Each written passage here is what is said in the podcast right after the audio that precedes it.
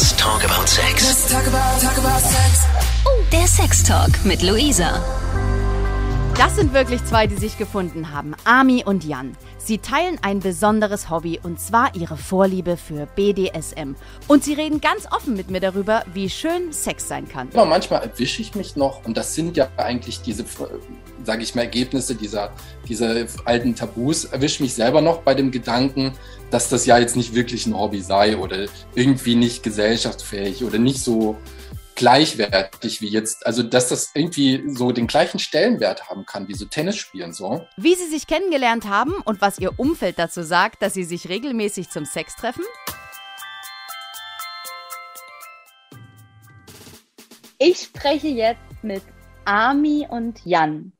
Und ähm, die beiden haben sich bei mir gemeldet und haben gesagt, wir würden dir gern von unseren BDSM-Erfahrungen berichten. Und ich finde das so spannend, weil da gibt es ja ganz, ganz viele Vorurteile und ähm, ganz viele Sachen, über die wir sprechen müssen. Und ich begrüße euch recht herzlich. Schön, dass ihr Zeit für mich habt.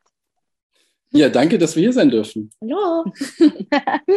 so, ihr zwei, ähm, ihr habt mir ein kleines bisschen vorher verraten. Ihr kennt euch ungefähr anderthalb Jahre. Ihr habt ein gemeinsames Hobby und ich würde gern mehr darüber erfahren. Ami, vielleicht fängst du an. Ähm, wie bist du denn zu BDSM gekommen?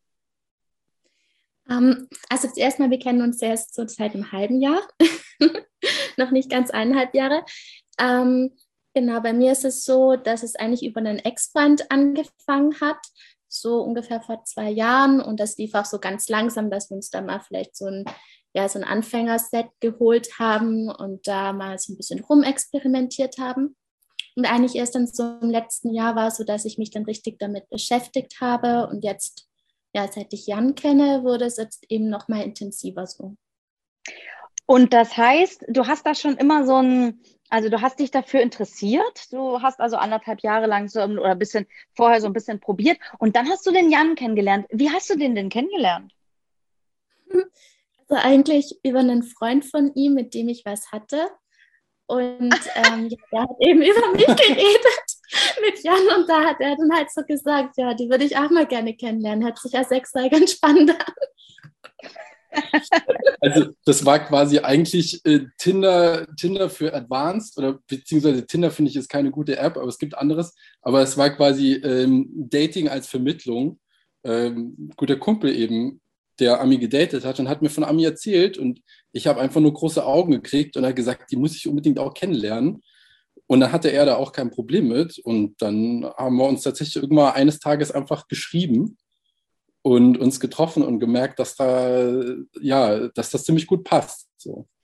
Und ähm, wir reden ja jetzt nicht übers, äh, übers klassische Daten. Also wenn du sagst, es passt, ähm, Wusstet ihr, dass euch dieses Hobby verbindet, dass es ähm, da diesen, diesen Flow zwischen euch gibt? Ja, das war vorher klar. Deswegen hat er sich dann auch für mich nochmal interessiert, oder? Ja. Ja, also, weißt, weißt du, ich bin, ich bin ein Mensch, ich habe meine Sexualität schon immer sehr stark ausgelebt und freizügig gelebt. BDSM ist für mich da eine Facette von mehreren. Ja, ähm, bei mir ja. beschränkt sich bei weitem nicht alles auf BDSM, ganz im Gegenteil. Und von dem her habe ich jetzt, und ich meine, das habe ich auch schon in der Vergangenheit getan, gezielt eine Partnerin gesucht, um BDSM auszuleben. In dem Fall habe ich da einfach aus den Erzählungen irgendwie einen Mensch vor, vor meinem inneren Auge gehabt, wo ich gedacht habe, ah, die hat vielleicht genauso viel Spaß und Lust an Sex und genauso viel Lust, da was auszuprobieren und Neues zu entdecken, wie es mir geht. Und das hat halt vor allem gepasst. So. Ähm, kann ich nochmal nachfragen an dich, Jan? Ja. Ähm, wann hast du denn diese sexuelle Freizügigkeit und dieses Entdecken und dieses breite Spektrum für dich entdeckt? Wie lange machst du das schon? Ja, also es ist schwierig, weil es nicht diesen einen Wendepunkt gab. Es gab nicht ein Aha-Erlebnis, sondern ich habe schon als Jugendlicher einfach gemerkt, ich habe mich unheimlich für Sex interessiert. Ich habe völlig absurd. Ich, hab mir, ich hatte mit 15 ein T-Shirt, da stand Sexgott drauf und ich war noch Jungfrau. Aber das hat, das, also ich meine, wie lächerlich so, dass meine Eltern mich damit aus dem Haus gelassen haben. Aber gut, andere Sache, aber das zeigt so ein bisschen, wie sehr mich das Thema schon interessiert hat. Und ich habe einfach früher alles verschlungen an Literatur. Ich habe mich auch, glaube ich, mit 18, 19 besser mit Verhütung ausgekannt als die meisten Frauen, weil es mich einfach total interessiert hat. Ich habe einfach einen starken Sex-Drive und ich habe einfach angefangen, immer mehr zu experimentieren. Und ich war da schon auch mit 17, 18 relativ frei und äh, hatte dann irgendwie das erste Mal Analsex oder sowas wie Rimming gemacht oder so. Und habe das einfach über die Jahre immer neugierig geblieben und immer wieder Sachen ausprobiert. Und ja, das ist ja aber relativ ungewöhnlich. Also ich sag mal, der Großteil ähm, wird wohl eher so ähm, äh, mit Anfang 20 so ein bisschen Blümchensex haben und sich so gar nicht auskennen. Und dann kommst du so als erfahrener Partner und ähm, hast du die Frauen um den Verstand gebracht? Bestimmt. ähm, ja, das eine oder andere Mal. Es ist ja die Frage, ähm, weil toller Sex und dann ja, gab es schon auch. Also es ist vielleicht ein bisschen schwer jetzt so zu sagen, habe ich die Frauen um den Verstand gebracht. So, ich habe da schon immer wieder mal Reaktionen gehabt, wo Frauen sehr begeistert waren. Ähm, und ich habe auch oft in Beziehungen gelebt. Die letzten zehn Jahre tatsächlich auch in zwei offenen Beziehungen. Ähm, ja. Ami, an dich die Frage, ähm, woher kam denn der Drang, dass äh, auszuprobieren. Ich meine, ähm, man hört viel, man hört auch viele Vorurteile. Woher kam die Neugier mit deinem Ex-Freund damals? Also es kam eigentlich von ihm aus. Er hat so gesagt, du, ich würde mal gerne da was Neues ausprobieren und ich war eigentlich total schüchtern. Also es war mir auch echt mega peinlich erstmal und das kann man jetzt mit dem, wie ich mich jetzt verhalte, überhaupt nicht mehr vergleichen. Ähm, ja, und dann habe ich mich da so ein bisschen rangetastet. Mit der Zeit wurde es dann einfach so, dass ich ein bisschen offener wurde. So. Und jetzt habe ich einfach so einen Spaß daran und finde einfach auch meinen Körper inzwischen toll und ja, habe das überhaupt kein Schamgefühl eigentlich fast mehr. ähm, ihr zwei habt euch also dann kennengelernt und wie war denn euer erstes, eure erste sexuelle Begegnung? Ich ähm, kann mir das ganz spannend vorstellen. Ihr hört jetzt also voneinander. Ihr wisst, dass dieses, äh, ich nenne es jetzt mal äh, Hobby äh, euch verbindet oder diese Vorliebe. Ja. Mhm. Ja. Und ähm, wie war denn dann eure erste sexuelle Begegnung? Mm, also zu einer sexuellen Begegnung gehört ja davor erstmal auch ganz viel zwischenmenschliche und emotionale Begegnung, bei mir zumindest. Also für mich ist Sexualität nicht von, von Emotionen oder von Zwischenmenschlichen getrennt, und ähm, ja, also die, die erste Begegnung war, glaube ich, dass Ami völlig ähm, überrascht war, dass ich ihr eine Rose mit zum Date gebracht habe und, und Muffins. Äh, nee, nicht Muffins, Donuts. Ja. Weil ich finde einfach, in Berlin wird sich viel zu wenig Mühe gegeben bei Dates. Da kann man sich schon mal Mühe geben. Und wir haben dann so ein bisschen gequatscht und gemerkt, das passt eigentlich auch und sind dann tatsächlich auch bei einem ersten Date zusammen nach Hause gegangen, was ich inzwischen nicht mehr oft mache. Und diese erste sexuelle Begegnung dann war eigentlich, ich glaube, es, es war irgendwann mal der, der Punkt, wir saßen bei Amelie am Tisch und da war für mich, glaube ich, so ich weiß nicht, ob wir das verbal oder nonverbal diesen Konsens hergestellt haben, dass ich da so ein bisschen die Kontrolle übernommen habe und dann. Ähm, ja, habe ich mich auf den Stuhl gekniet und hast mich verhauen. Ja, was heißt verhauen? da war ein leichter Klaps auf dem Po, aber ähm, es war total elektrisierend, weil ich habe gespürt, wie, wie erregt Ami von meinen Berührungen war. Und mhm. ähm, das ist mir wiederum immer ein großer Lustgewinn, wenn ich merke, das, was ich tue, äh, erzeugt einfach Lust und Freude bei meiner Partnerin, bei meinem Gegenüber. So. Und so war eigentlich diese erste sexuelle Begegnung eigentlich so ein Punkt, wo wir gemerkt haben, da haben wir richtig Bock drauf. So. Mhm. Ja. Wie war es für dich, Ami? Na, mega toll. Also wenn ich mich so daran erinnere, wie ich da so auf diesem Stuhl so gekniet bin und ähm, Jan hat mich irgendwie dann so angefasst und so ein bisschen so im Nacken geküsst und ich habe so gezittert und alles. Also ich mache das sowieso sehr schnell, ich bin sehr empfindlich. Aber es war einfach so toll. Und danach habe ich angefangen, dann Sextagebuch zu schreiben, weil ich einfach aufschreiben wollte, was ich erlebt habe. Finde ich mega spannend. Mhm. Das ist auch echt genial. Ami hat mir da schon ähm, neulich mal was vorgelesen und äh, das ist tatsächlich richtig gut geschrieben. Also da war ich echt begeistert und das war echt, da dachte ich, das könntest du direkt auch verkaufen, weil das war so erotisierend und elektrisierend, wie sie das geschrieben hat. Das fand ich auch ganz spannend, ihre so ganz persönliche Perspektive da zu hören. So. So ein Tagebuch schreibt man ja dann ganz unverblümt, wie es einem wirklich geht, ohne Filter, so im besten Fall. Ja, Wahnsinn. Ähm, jetzt ist es so, seit einem halben Jahr trefft ihr euch regelmäßig und probiert wahrscheinlich immer weitere Dinge aus und wächst da auch äh, aneinander, oder? Ja, man, ich meine, es entsteht ja immer mehr Vertrautheit und äh, das ist ja auch das Spannende, wenn man sich, also so One-Night-Stands finde ich ziemlich unspannend, aber wenn man sich näher kennenlernt, ist das Spannende ja, ähm, dass man mit den Dingen, die man von einem anderen kennt, spielen kann, mit der Lust oder auch mit den Grenzen. Und äh, ich sag mal, es gibt immer wieder was Neues auszuprobieren. Also langweilig ist es mir jetzt noch nie geworden. Verratet mir mal ein bisschen was ähm, aus eurem Bett. Also, wenn es im Bett stattfindet. Also, ich. Ja. also, wir haben auf jeden Fall immer sehr lange Sex, muss man sagen. Ich glaube auch länger, ja. ja. Meistens einiges länger als mit den meisten anderen Partnern. Und wir haben jetzt ja nicht immer so eine richtige BDSM-Session, sondern auch einfach mal so ein bisschen Vanilla-Sex. Und ja, dann kam es mal so vielleicht dann zu auf den Stuhl gebandaged werden und ähm, was haben wir denn alles gemacht? Gemüse. das können wir nicht erzählen. Oh, doch, äh, ähm, äh, man, kann, äh, man kann ganz nee, viel aus. Das können wir wirklich nicht erzählen. Und das wäre jetzt auch was, was tatsächlich rausgeschnitten werden muss, weil, oder das musst du wissen. Ähm, also, das Gemüse hat hinterher noch jemand gegessen, Freunde von uns. Alles hygienisch sauber, aber ich glaube, die, die Freunde hören diesen Podcast potenziell und dann sollten das sie. Macht nichts. Macht nichts? Oh ja, okay. Nee, nee, alles gut. Also, äh, weiter. Ja, wenn Ami sagt, das ist okay, dann ist für mich ist es auch okay. Lasst uns weiter über ähm, eure Bettgeschichten reden. Ich höre aufmerksam zu.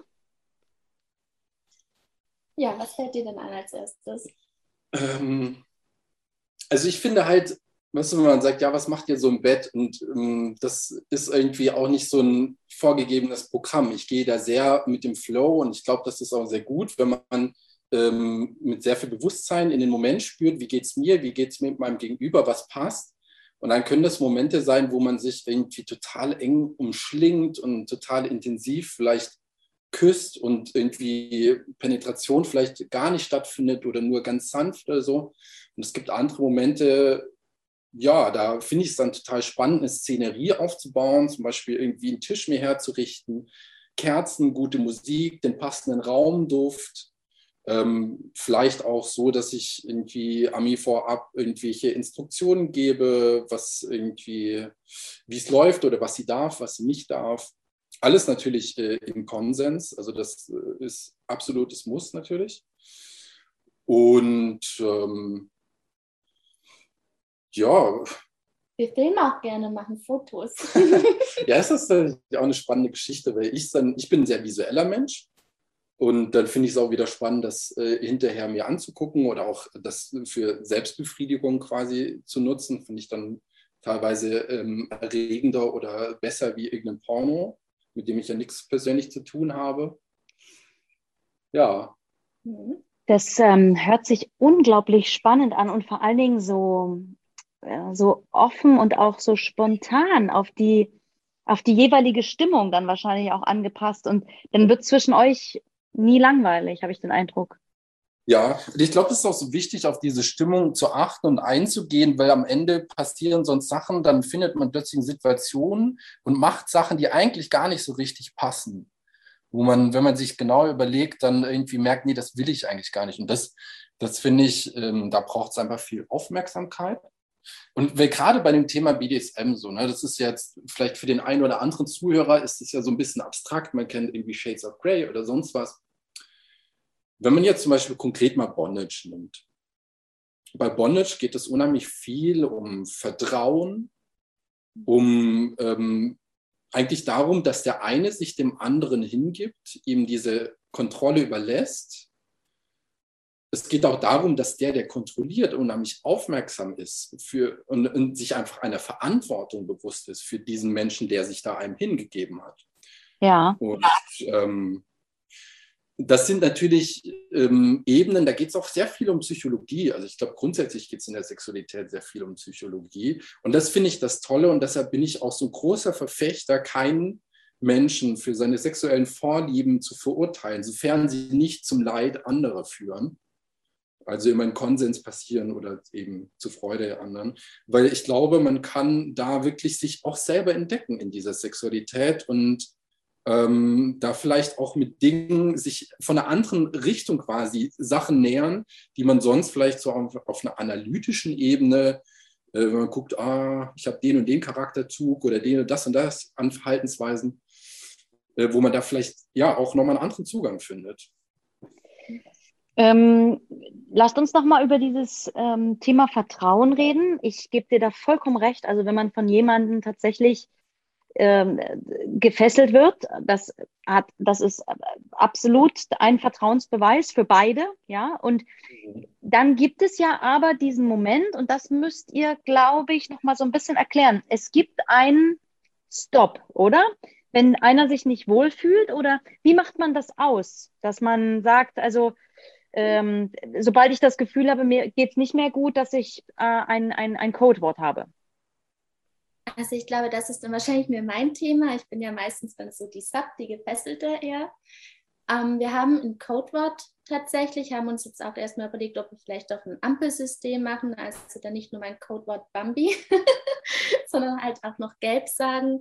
Also dass man einfach weiß, jetzt ist meine Grenze erreicht und noch nicht überschritten. Ich habe es aber tatsächlich eigentlich kaum gebraucht, weil ich finde, dass wir auf so einer Ebene sind, wo ich ganz oft merke, dass Jan dann abbricht, obwohl ich das Gefühl habe, dass ich gar nichts mehr anders mache, wenn ich gerade echt drüber bin. Also das spürt er irgendwie total gut. Ich weiß auch nicht, wie das so ganz funktioniert, aber der hat eine heftige Intuition eigentlich. Und sonst wird natürlich vorher alles abgeklärt und ich meine, wenn es dann so um Bondage geht und Vertrauen insgesamt, da würde ich das natürlich nie mit jemandem machen, den ich nicht gut kenne oder so. Ich weiß noch, das, du hast erstmal die Hände gefesselt und waren das so vielleicht bei unserem vierten Date oder so. Und da habe ich schon so gemerkt, so okay, gut, ich würde jetzt nicht wegkommen, weil mit so Standard-Handfesseln, die sind ja so gemacht, dass man noch irgendwie selbst abhauen könnte. Aber wenn man gebondaged ist, dann und dann, dann ging es ja aber gut da quasi mit, hast du dich einfach sicher gefühlt. Da. Ja. ja. Mhm. Also es, ja, ne, ich glaube, Vertrauen ist natürlich, wie gesagt, ein ganz wichtiges Ding. Ich glaube, man kann da auch ein Stück weit auch auf seine Intuition hören, wenn man damit vertraut ist und merken, ist das ein vertrauenswürdiger Mensch oder nicht. Ähm, dieses Safe Word, was jetzt bei Ami eben Bambi ist, das ist ganz wichtig. Das mache ich mit jeder Frau, mit der ich BDSM mache. Ähm, braucht es vorher Kommunikation und Gespräch und auch eine Klarheit darüber, was ist ein Safe Word. Jetzt ist ein Safe Word natürlich so ein Moment, wo man sagt, okay, stopp hier, das ist jetzt quasi die Notbremse. Ähm, und dann ist es auch super wichtig, gerade beim Bondage zum Beispiel, dass ich jeden Knoten innerhalb kürzester Zeit lösen kann, dass ich eine Schere in der Nähe habe, eine Schere, mit der ich nicht verletze, ähm, sodass die Person, die sich nicht mehr wohlfühlt, so schnell wie nur irgendwie möglich aus dieser Situation raus kann und ähm, Sicherheit einfach wiederhergestellt werden kann. Und wenn man das mit so einem Ampelsystem macht, dann ist es halt nicht gleich so, dass so ein Codewort sagt, Bambi, stopp, ähm, jetzt müssen wir alles abbrechen, sondern dann gibt es irgendwie noch diese Stufe, hey, okay, jetzt ist at the edge ähm, und nicht gleich, wir sind schon drüber. So das ist, glaube ich, so ein bisschen persönliche Präferenz dann. Ähm, aber es ist total äh, schön, euch zuzuhören und ähm, man hört und fühlt quasi im Gespräch, wie ihr aufeinander achtet. Also das ist, das ist ganz, ganz wunderbar. Schön. Ja, ich glaube, wir sind äh, beide halt sensible Menschen, ja. Und ja. das, das braucht es dafür. So ein gewisses Feingefühl braucht es da schon so. Mm, man hat es schon so ein bisschen rausgehört. Ihr habt es mir auch vorher ganz kurz schon ähm, ähm, erzählt. Ihr habt nicht nur euch als äh, Sexpartner, sondern jeweils noch andere Partner. Wie, wie kann ich mir das vorstellen? Lebt ihr in offenen äh, Beziehungen oder habt ihr andere Dates oder ähm, wie, wie ist das? Also wir sind beide Single, aber ich glaube, dass wir halt dann so die beiden Partner sind, die sich so gegenseitig am häufigsten sehen. Also wir treffen uns halt so ein, zweimal in der Woche schon. Ähm, und haben uns halt einfach auch gut angefreundet und kennen uns richtig gut inzwischen. Aber sonst kann eben jeder machen, was er möchte. Und ja, nächstes Wochenende gehen wir jetzt auch zusammen auf eine Sexparty. Und dann ist schon so, dass wir zusammen hingehen, zusammen nach Hause gehen. Vielleicht nimmt noch jemand anders mit. Wie es sich ergibt. Genau. Ja, also ich finde, mh, wir, halten das sehr offen, aber das bedeutet nicht, dass wir uns rücksichtslos verhalten gegenüber dem anderen. So. Ne, du hast jetzt gerade gesagt, jeder macht, was er will, aber so ganz ist es ja nicht. Wir sprechen ja schon darüber, gerade wenn ja. wir jetzt zum Beispiel zu einer Party gehen, sprechen wir darüber, hey, was sind deine Bedürfnisse, was sind meine Bedürfnisse, womit kannst du gut umgehen, womit kannst du nicht gut umgehen. Also so Rücksichtsnahme ist das eine und das muss ja nicht nur in der Partnerschaft passieren. So. Und wahrscheinlich würden uns die meisten ähm, allgemein hin in so eine Schublade Friends with Benefits stecken. Ähm, ja. Und trifft es das so ein bisschen? Kann man sich das so vorstellen? Oder ist das sogar Friends with äh, krassem Hobby-Benefit? also, ähm, also ja, ich finde diese Bezeichnung Hobby gar nicht so falsch. Ich habe das vor ein, zwei Jahren, irgendwann mal habe ich zu jemand gesagt, du, ich glaube, der richtige Bezeichnung ist einfach Sex ist mein Hobby, weil das passt einfach dazu, dass ich irgendwie ähm, in meinem Schrank drei Schubladen voll Spielzeug habe, dass ich das irgendwie super gerne mache, so schon seit ich Teenager bin und so weiter und so fort. ja, und dass du das auch, dass, dass, du das auch äh, vorbereitest und zelebrierst. Das ist ja eine, es ist ja schon eine Freizeitbeschäftigung, die, in ja, die ihr ja. Zeit investiert, weil es für eure Seele gut tut. Also ob ich ja. Tennis spiele oder äh, BDSM ausübe und ihr euch da trefft zusammen, ja, dann ist das eine gemeinsame Zeit und ein, äh, eine wunderbare Möglichkeit, seine äh, Vorlieben, Wünsche und Bedürfnisse zu erfüllen. Also es ist äh, wahrscheinlich, ist, äh, trifft es das irgendwie so, ne? Ja, und das ist spannend. Du sagst das so, du sagst es so gleichwertig. Du setzt das jetzt so mit jemand anders, der Tennis spielen äh, geht, gleich. Und selbst bei mir, als jemand, der das quasi so frei äh, propagiert und auch drüber spricht mit allen Menschen um mich herum und so weiter, ich bin dann selber, manchmal erwische ich mich noch, und das sind ja eigentlich diese, sage ich mal, Ergebnisse dieser, dieser alten Tabus, erwische mich selber noch bei dem Gedanken, dass das ja jetzt nicht wirklich ein Hobby sei oder irgendwie nicht gesellschaftsfähig oder nicht so gleichwertig wie jetzt, also dass das irgendwie so den gleichen Stellenwert haben kann, wie so Tennis spielen so. Ähm, selbst bei mir ist das nicht ganz drin. Selbst bei mir gibt es immer noch diese Hemmnisse.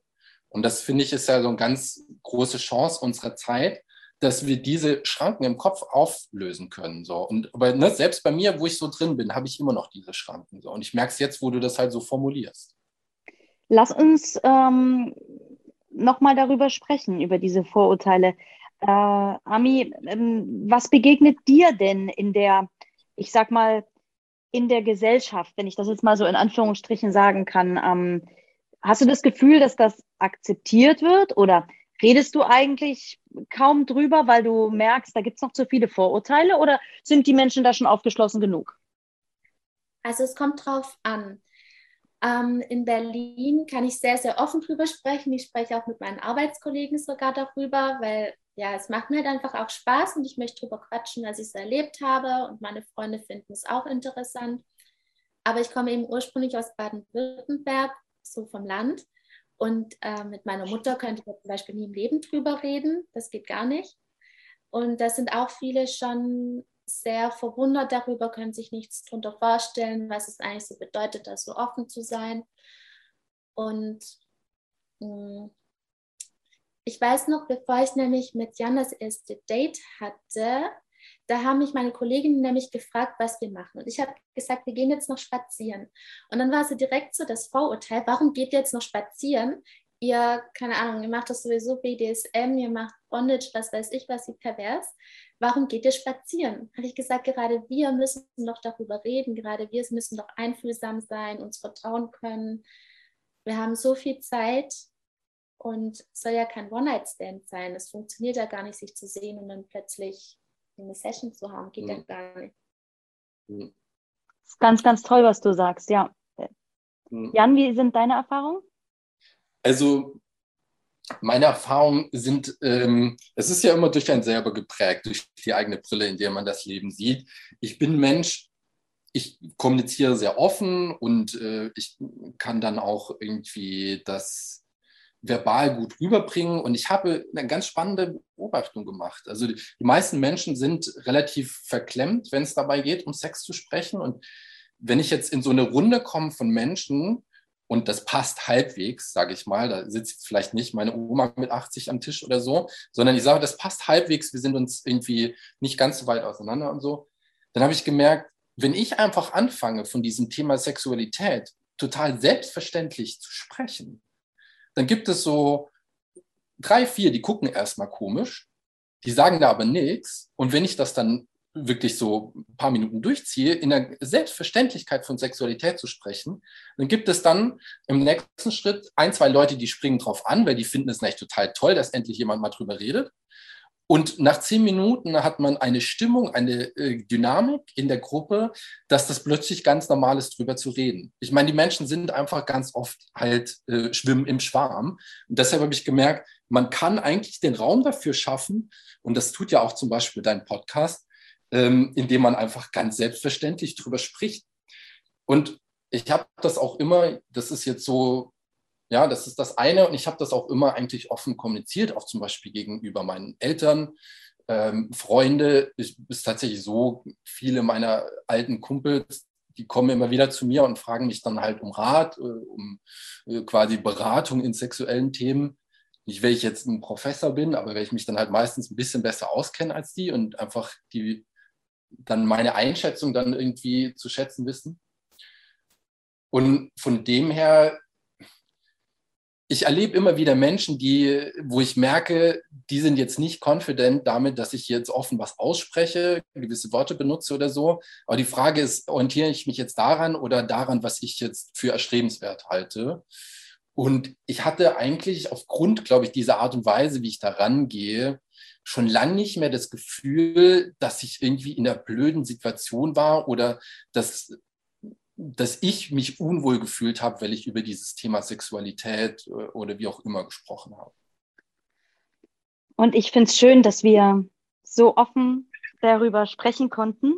Ähm, ich bedanke mich für eure Offenheit. Ich bedanke mich für eure, für, für die Einblicke, die wir in euer Sexualleben äh, bekommen durften. Das äh, bedeutet mir und den Hörern sehr viel. Ich wünsche euch, dass ihr weiter so eine wunderbare Sexpartnerschaft habt, dass ihr euch genießt und eure Vorlieben ausleben könnt. Und ähm, meldet euch gern mal bei mir, wie es äh, bei euch ist, wie es euch geht und ähm, was ihr noch alles ausprobiert habt. Vielleicht hören wir uns irgendwann mal wieder. Das würde mich sehr freuen. Und bis dahin wünsche ich euch eine wunderbare, gute Zeit. Danke für das Gespräch.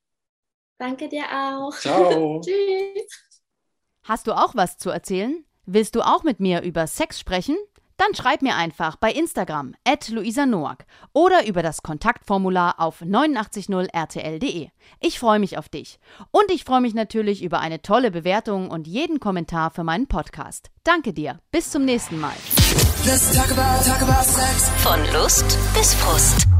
Von Sextoy bis Callboy. Let's talk about, talk about sex. Let's talk about sex. Der Sex Talk mit Luisa. Mehr Folgen jetzt auf Audio Now.